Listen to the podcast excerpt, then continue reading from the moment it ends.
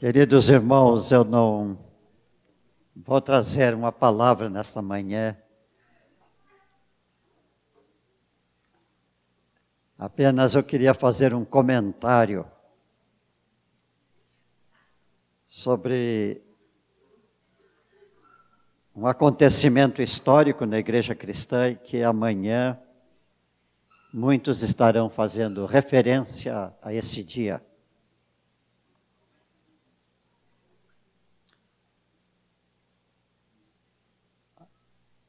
A igreja cristã tem, ao longo da sua história, passado por momentos, alguns muito difíceis, como os, os momentos de perseguição. E como o Senhor Jesus disse que quem quer viver piedosamente sofrerá perseguição.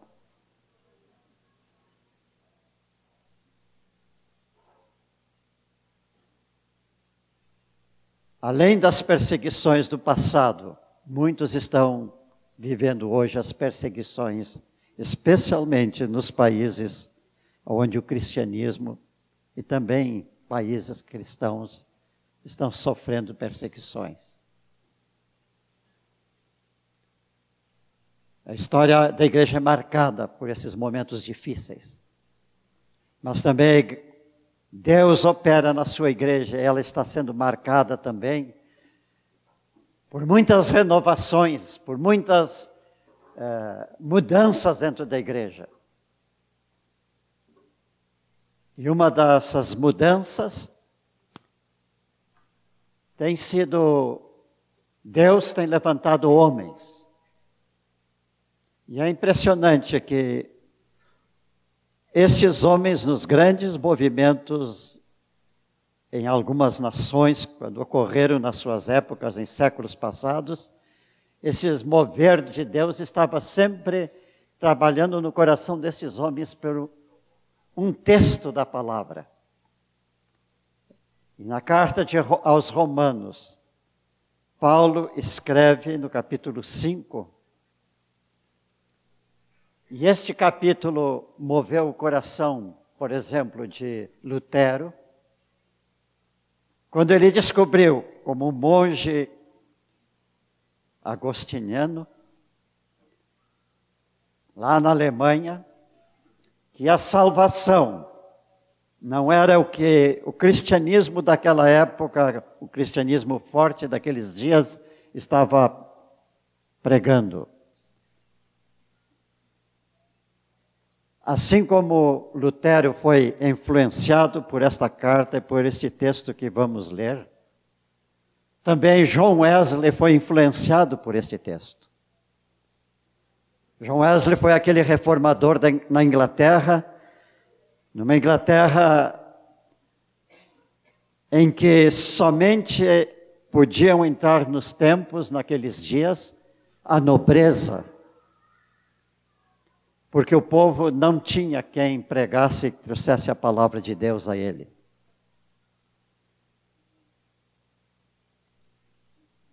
E Deus fez com que um homem,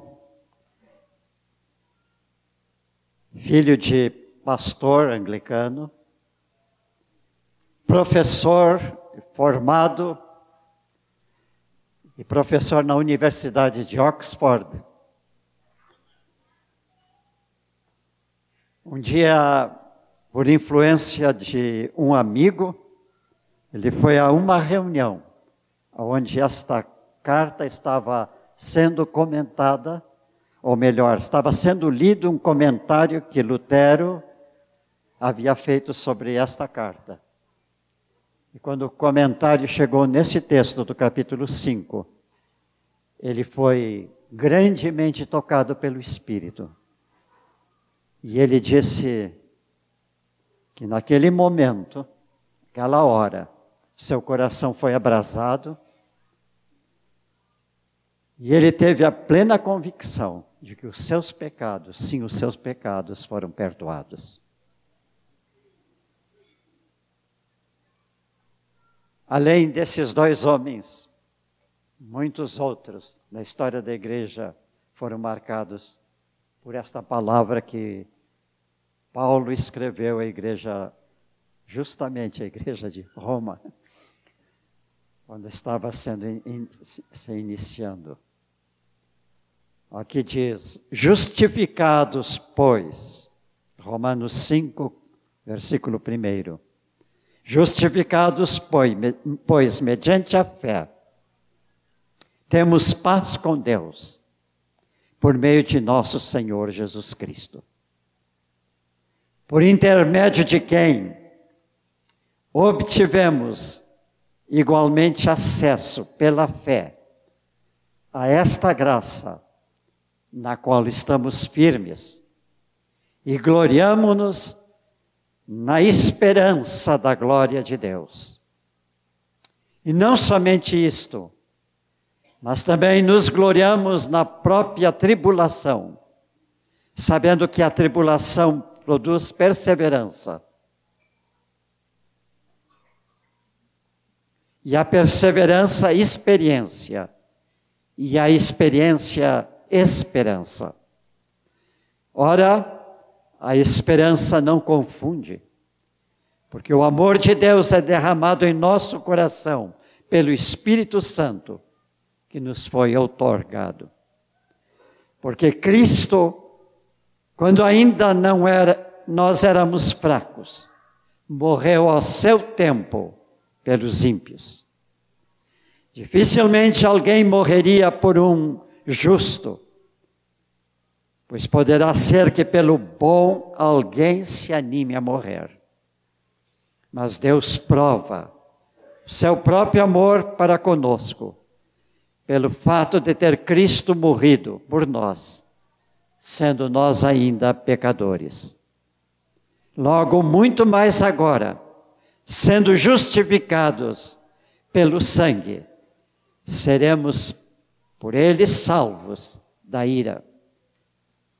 Porque se nós, quando inimigos, fomos reconciliados com Deus mediante a morte de seu filho, muito mais, estando já reconciliados, seremos salvos pela sua vida.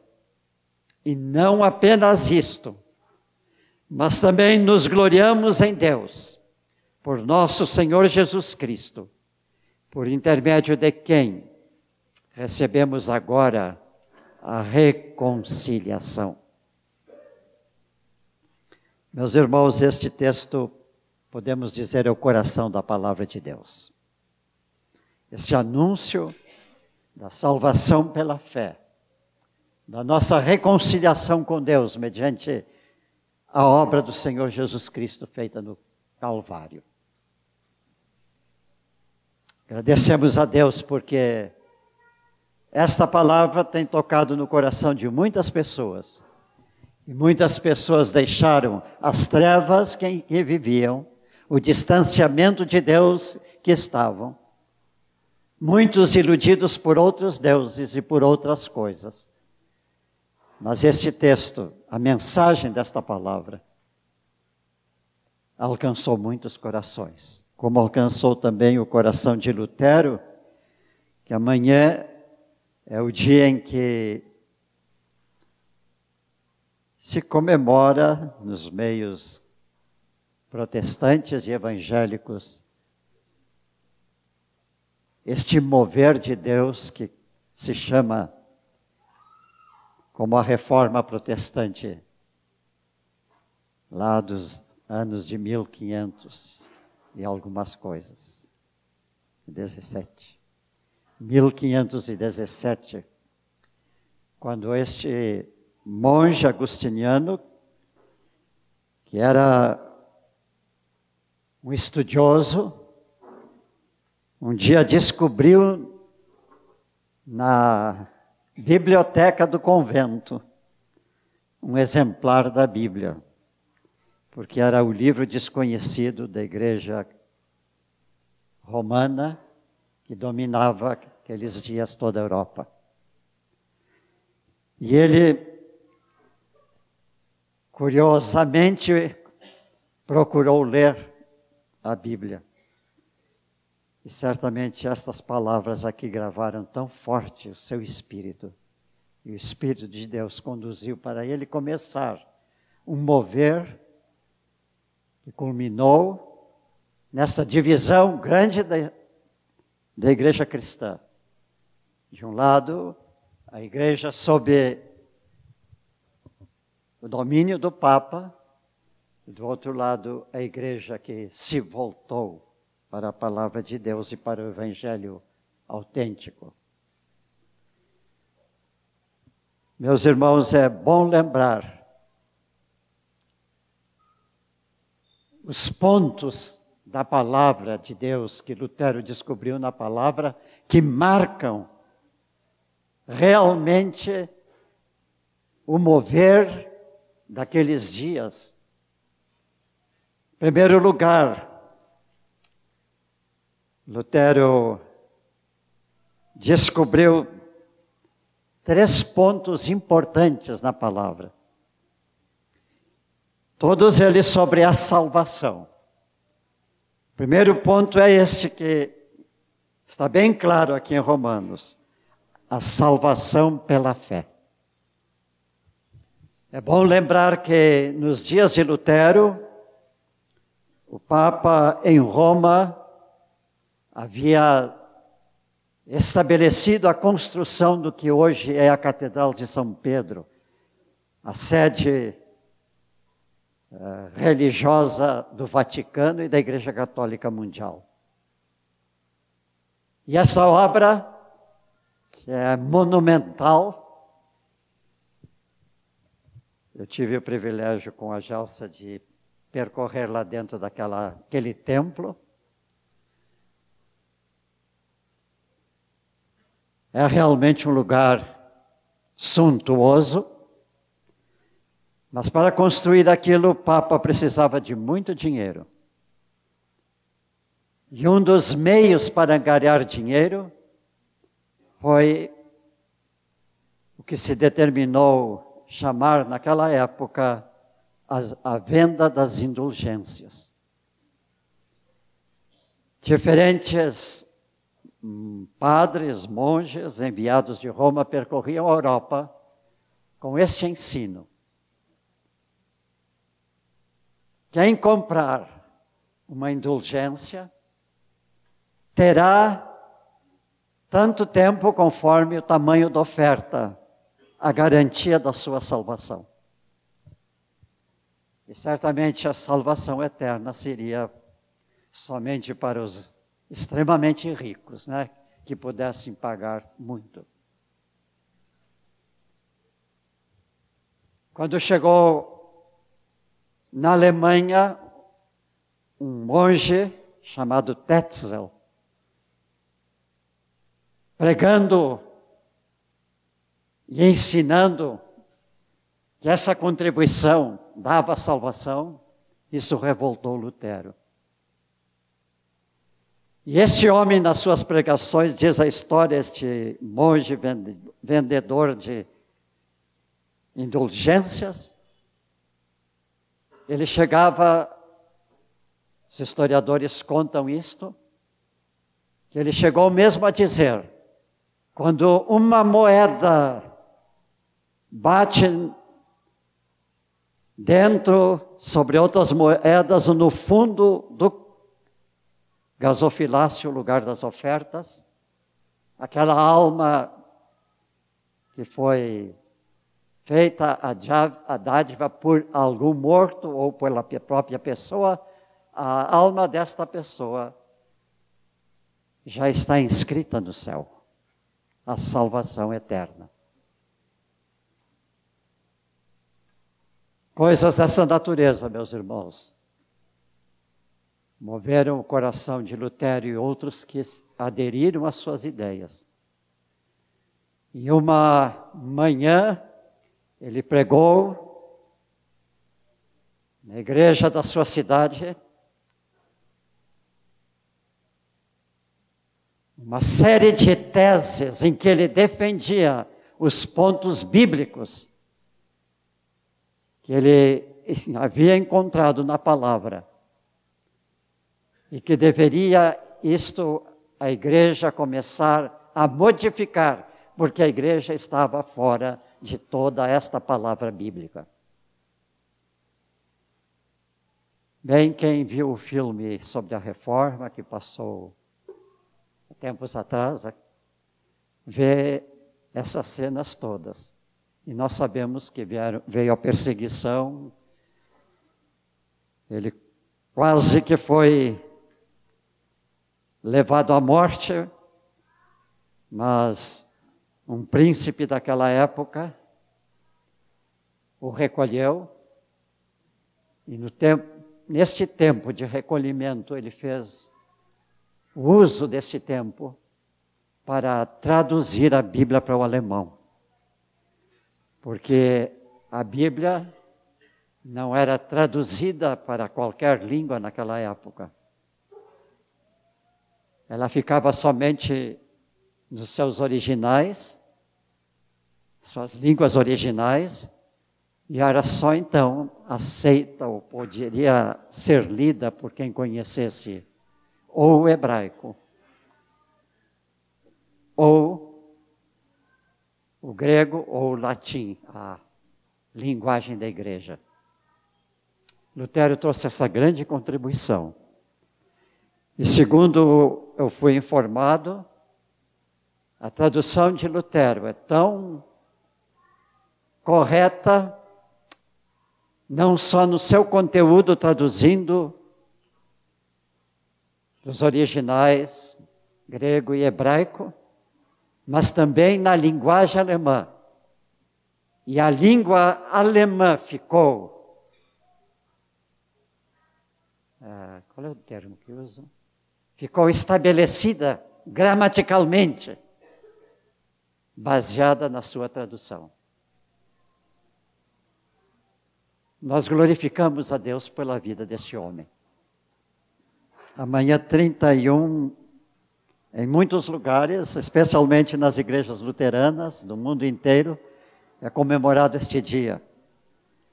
Nós queremos trazer essa palavra com gratidão a Deus, porque Deus de vez em quando sacode o seu cristianismo para renová-lo e para levantar a verdade que vai permanecer eternamente. Nós temos um grande sentimento Porque justamente neste dia 31, o diabo fez uma investida contra todo este mover de Deus evangélico. E criou o dia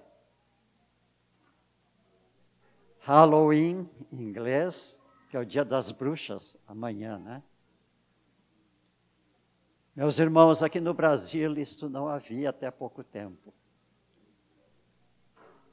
mas foi exportado especialmente dos Estados Unidos para cá. E esses dias, fazia alguns dias que eu não vinha à cidade, quando eu vim, eu fiquei impressionado com o número de bruxas, aquelas fantasias de preto e coisas outras associadas a isto, incutindo no povo, incutindo das pessoas, incutindo das crianças, Sabemos que nas próprias escolas isso está sendo apresentado como uma prática. Satanás está trabalhando. Mas, meus irmãos, maior é aquele que está conosco do que aquele que está no mundo. Pode Satanás levantar todas as suas formas, mas a igreja do Senhor Jesus Cristo será e é, como foi muitas vezes, vitoriosa sobre ele. Senhor, nós te agradecemos, porque tu és o Senhor da igreja. E tu disseste que as portas do inferno não vão prevalecer contra ela.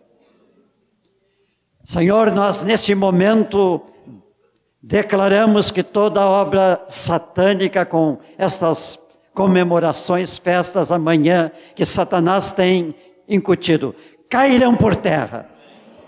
Para que a tua palavra se levanta como se levantaram nos dias de Lutero, nos dias de Wesley, nos dias de Calvino, nos dias de grandes homens do passado, que deram alguns a sua vida, como João Rus, que foi morto na fogueira, Senhor, para que a tua palavra estivesse presente o povo, para que cresça na salvação pela fé. Te glorificamos, Senhor. Te bendizemos, a te exaltamos.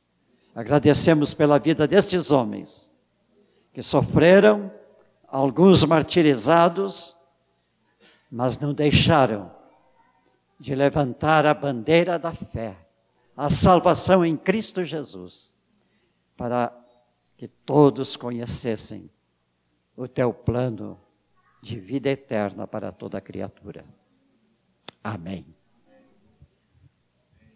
Ainda é bom lembrar que entre, além dessas doutrinas de que a salvação é pela fé, salvação é pela graça de Deus,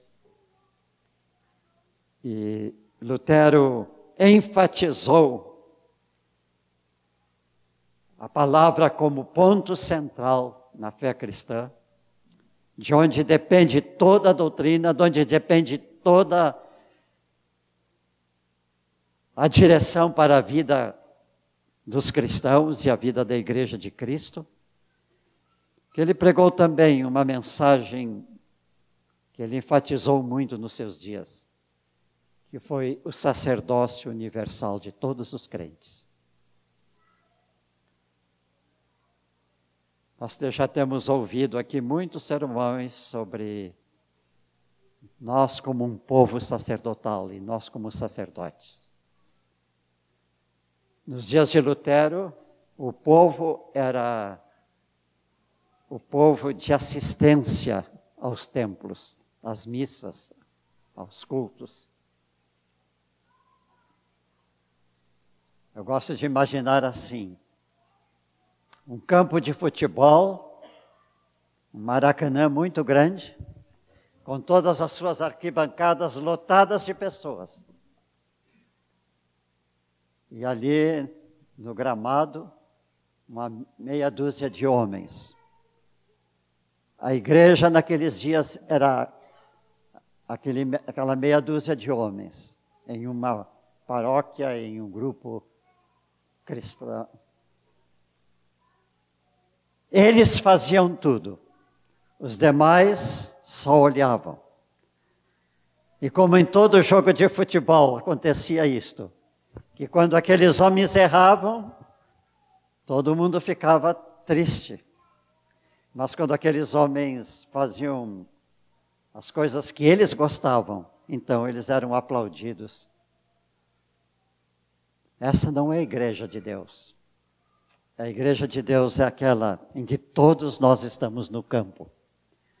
Mas não num campo de futebol, mas num campo de luta, para que a palavra de Deus seja sempre vitoriosa.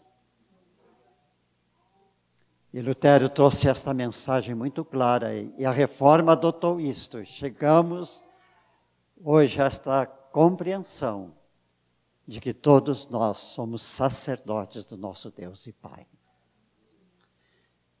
que o serviço é de todos os santos.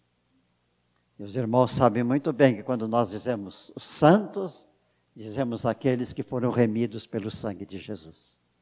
O serviço é nosso, irmãos. E eu agradeço a Deus, porque nós estamos no mover, onde cada um de nós tem parte no trabalho de Deus, no trabalho da igreja local. Seja ganhando outros para Cristo, seja discipulando outros para Cristo. Seja em diferentes ministérios, e são tantos os ministérios.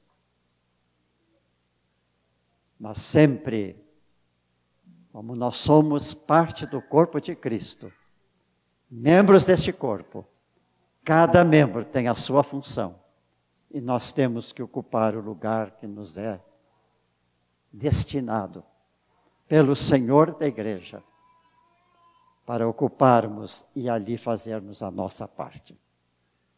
A Deus toda a glória. Amém.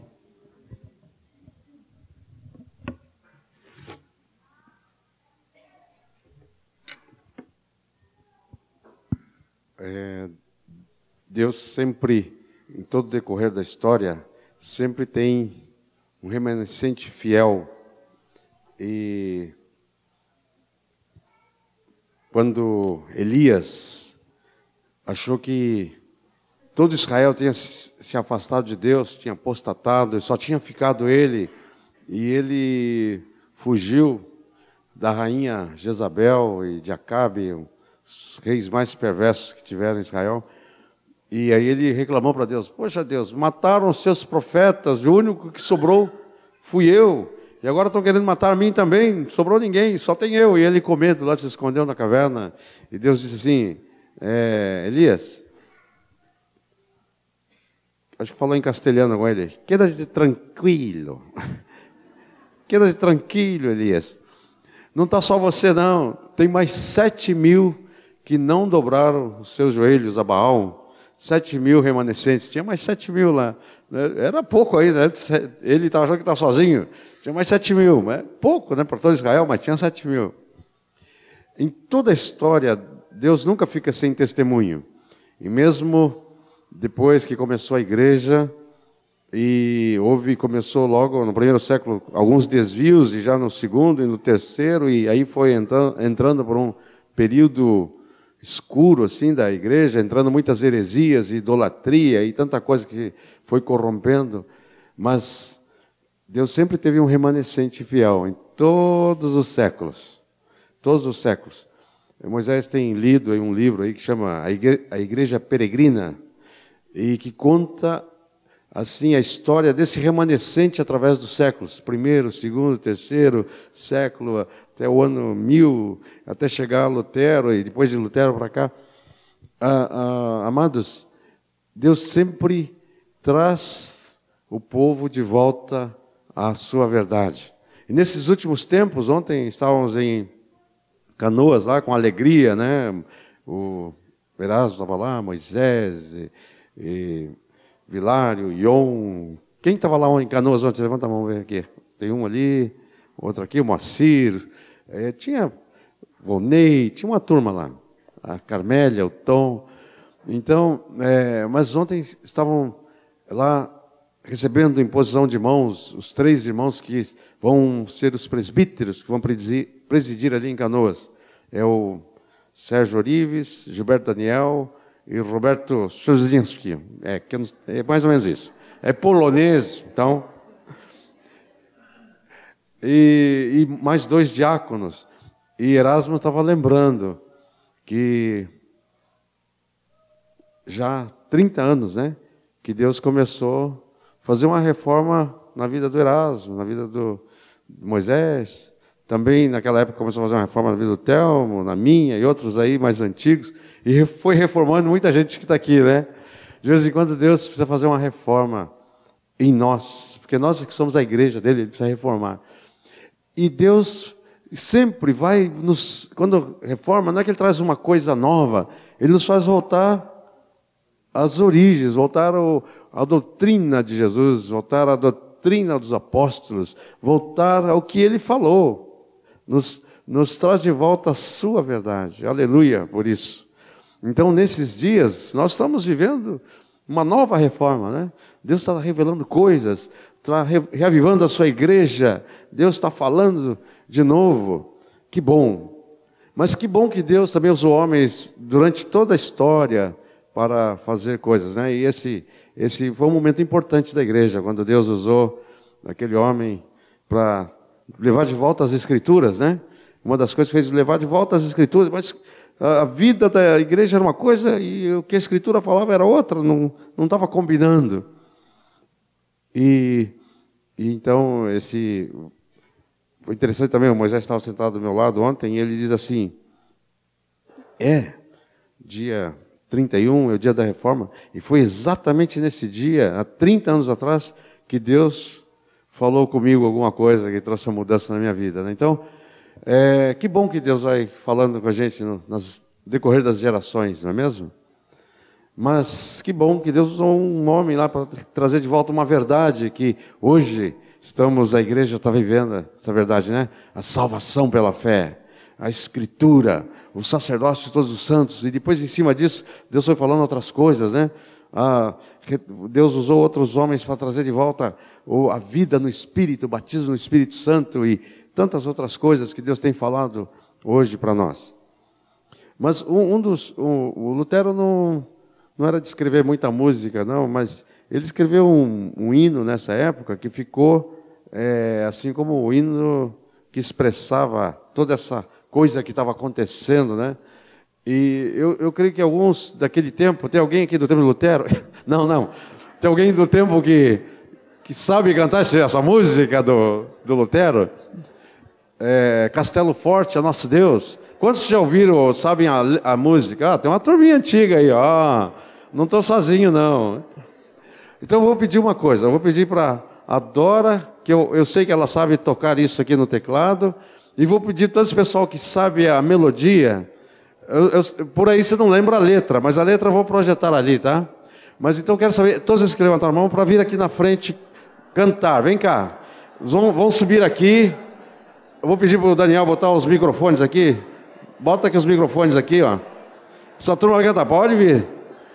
É... Esse é um coral improvisado. Pode subir aqui. Esse aqui é o coral do tempo de Lutero. A Dora está escondida ali, ela sabe cantar. Ela, ela, tá, ela é daquele tempo também, eu lembro de você lá. Você era pequenininha, mas você estava lá. Vocês nos, é, tenham paciência conosco, nós estamos montando o coral aqui agora, tá? Então, tenham paciência.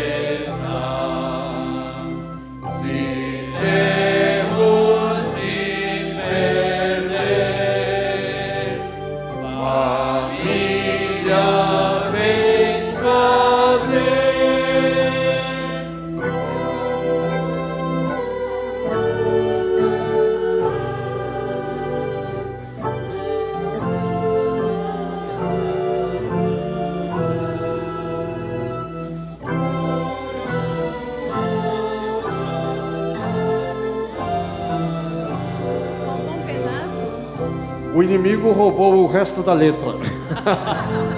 vamos ficar em pé, toda a congregação, nós vamos cantar só a primeira estrofe juntos. Eu vou pedir para Dora se ela consegue cantar um pouco mais rápido. Ah, ele devolveu. o inimigo devolveu. Nós vamos cantar, viu Dora? Se der um pouquinho mais rápido, nós vamos cantar de novo essa última parte e Castelo Forte. E agora toda a congregação já pegou a melodia e nós vamos cantar Castelo Forte é o nosso Deus. Ele é espada e bom escudo, com seu poder defende os seus em todo o transagudo. Mas esse nós vamos cantar para terminar, mas vamos cantar a última estrofe que o inimigo tinha roubado. Vamos ver se ele não rouba de novo. Aí.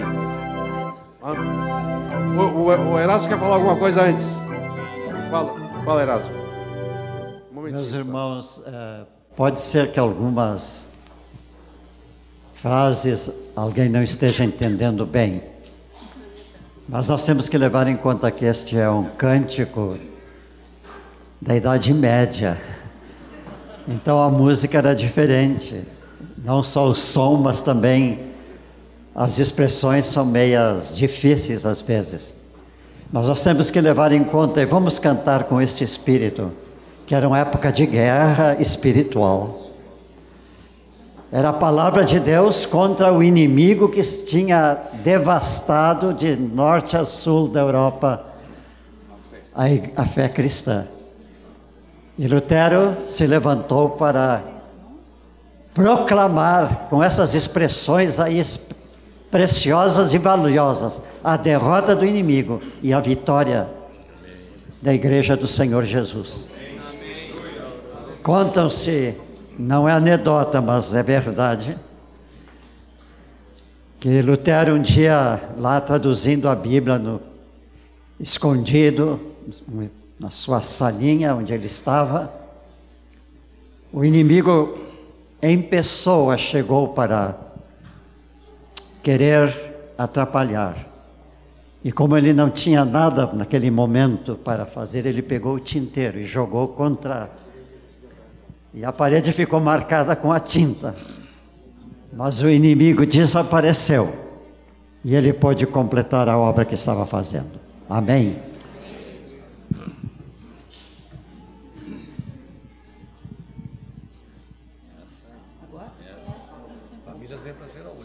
Tá bom. É só a primeira que nós vamos cantar, tá bom? Nós vamos cantar agora a primeira. É... Bota a primeira, Castelo Forte, isso. Então, aquela velocidade um pouquinho mais rápido. Todos cantando.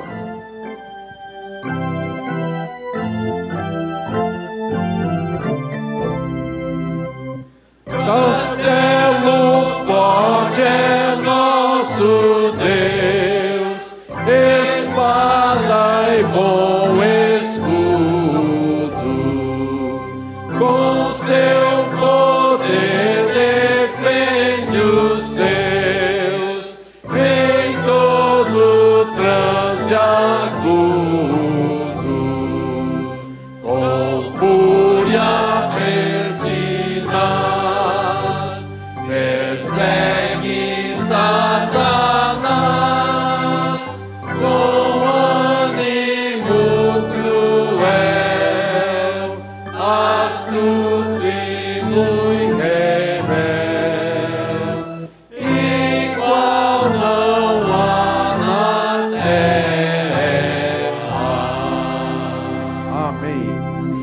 Nosso Deus é, é um castelo forte, é defesa contra, contra todo ataque de Satanás, é uma defesa contra, contra todo ataque da mentira, todo ataque de sofismas, contra todo ataque do inimigo. Ele é um inimigo derrotado. E nesses últimos dias ele vai atacar mais do que atacou na Idade Média, mais do que atacou. Mas nosso Deus é um castelo forte, ele é, é o vencedor o inimigo já está derrotado, a serpente já teve a cabeça esmagada, em nome de Jesus, e a igreja vai avançar, e a própria porta do inferno e do Hades não vão resistir. porque a igreja vai ser edificada, porque Jesus disse: Eu edificarei minha igreja, eu edificarei minha igreja. Ele está edificando, aleluia por isso. E nós te louvamos, Senhor, te engrandecemos, porque o Senhor é o nosso castelo forte, o Senhor é a nossa defesa, o Senhor é que a nossa espada que peleja por nós. O Senhor é que é a nossa proteção. O Senhor nos livra do mal. O Senhor nos livra do inimigo. O Senhor nos livra de todas as setas malignas. Obrigado por isso, Pai. Obrigado porque tua igreja está sendo edificada em todos os continentes. Obrigado tua igreja está sendo edificada na Ásia,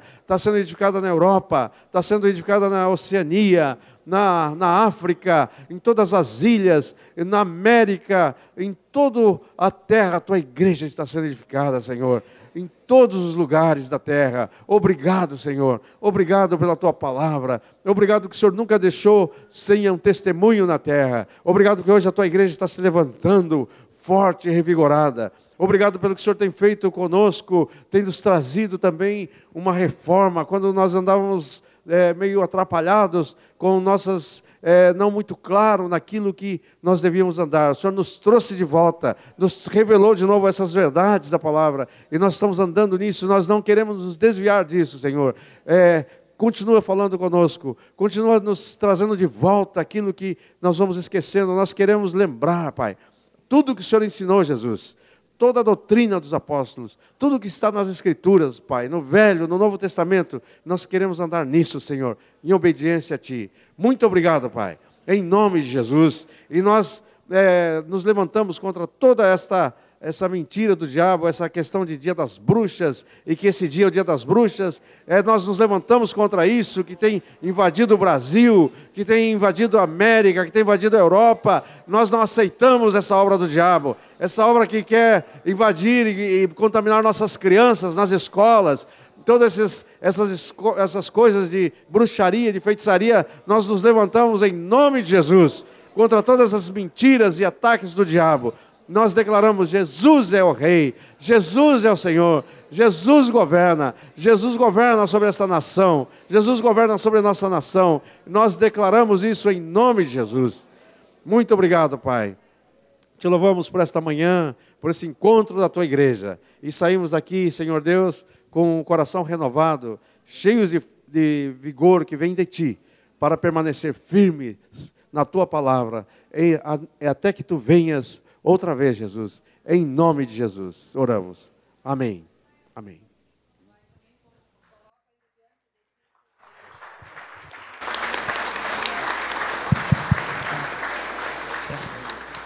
Senhor, nós colocamos ainda diante de Ti a nossa alegria e gratidão pela Tua fidelidade, Senhor, que por tantos anos tem sido preservada a Tua palavra, Pai.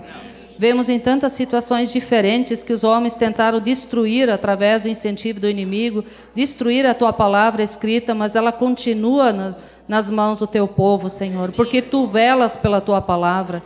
Que isso traga ânimo ao nosso coração, Senhor, em prosseguir e ver a tua fidelidade, Senhor. Ó Senhor, quero neste momento levantar um clamor pelos nossos irmãos que congregam na igreja luterana, Senhor. Eles estão passando por um período muito especial na sua história, Pai, onde novamente tu tens levantado homens e mulheres, Pai, para buscar, para voltar aquela, aquele primeiro amor, a voltar novamente à palavra, Senhor.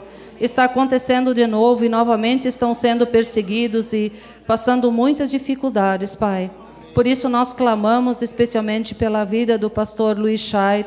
Senhor, guarda a vida deste homem, Senhor, que tem sido verdadeiro Lutero aqui no Brasil, Pai. Guarda a saúde dele, a sua família, toda a situação que ele tem passado, que ele permaneça fiel naquela visão que tu tens dado, Senhor. Restaurando o batismo, restaurando o batismo do Espírito Santo, Senhor, restaurando os dons no meio do, do povo, Senhor. Muito obrigado porque tu tens dado misericórdia tens restaurado. Guarda os nossos irmãos aqui no Rio Grande do Sul, em todos os lugares, Pai. E obrigado que, mesmo estando na tradição por tantos anos, tu guardaste a fé de cada um de nós e nos trouxeste até aqui. Continua fazendo isso, Senhor. E nós já nos alegramos e te somos gratos porque tu és fiel e vais chamar e renovar todo aquele que está com o coração aberto para ti, Pai. Obrigado por tua fidelidade em nome de Jesus. Amém, Senhor. Agora vamos aplaudir em sério nosso Senhor Jesus. Amém.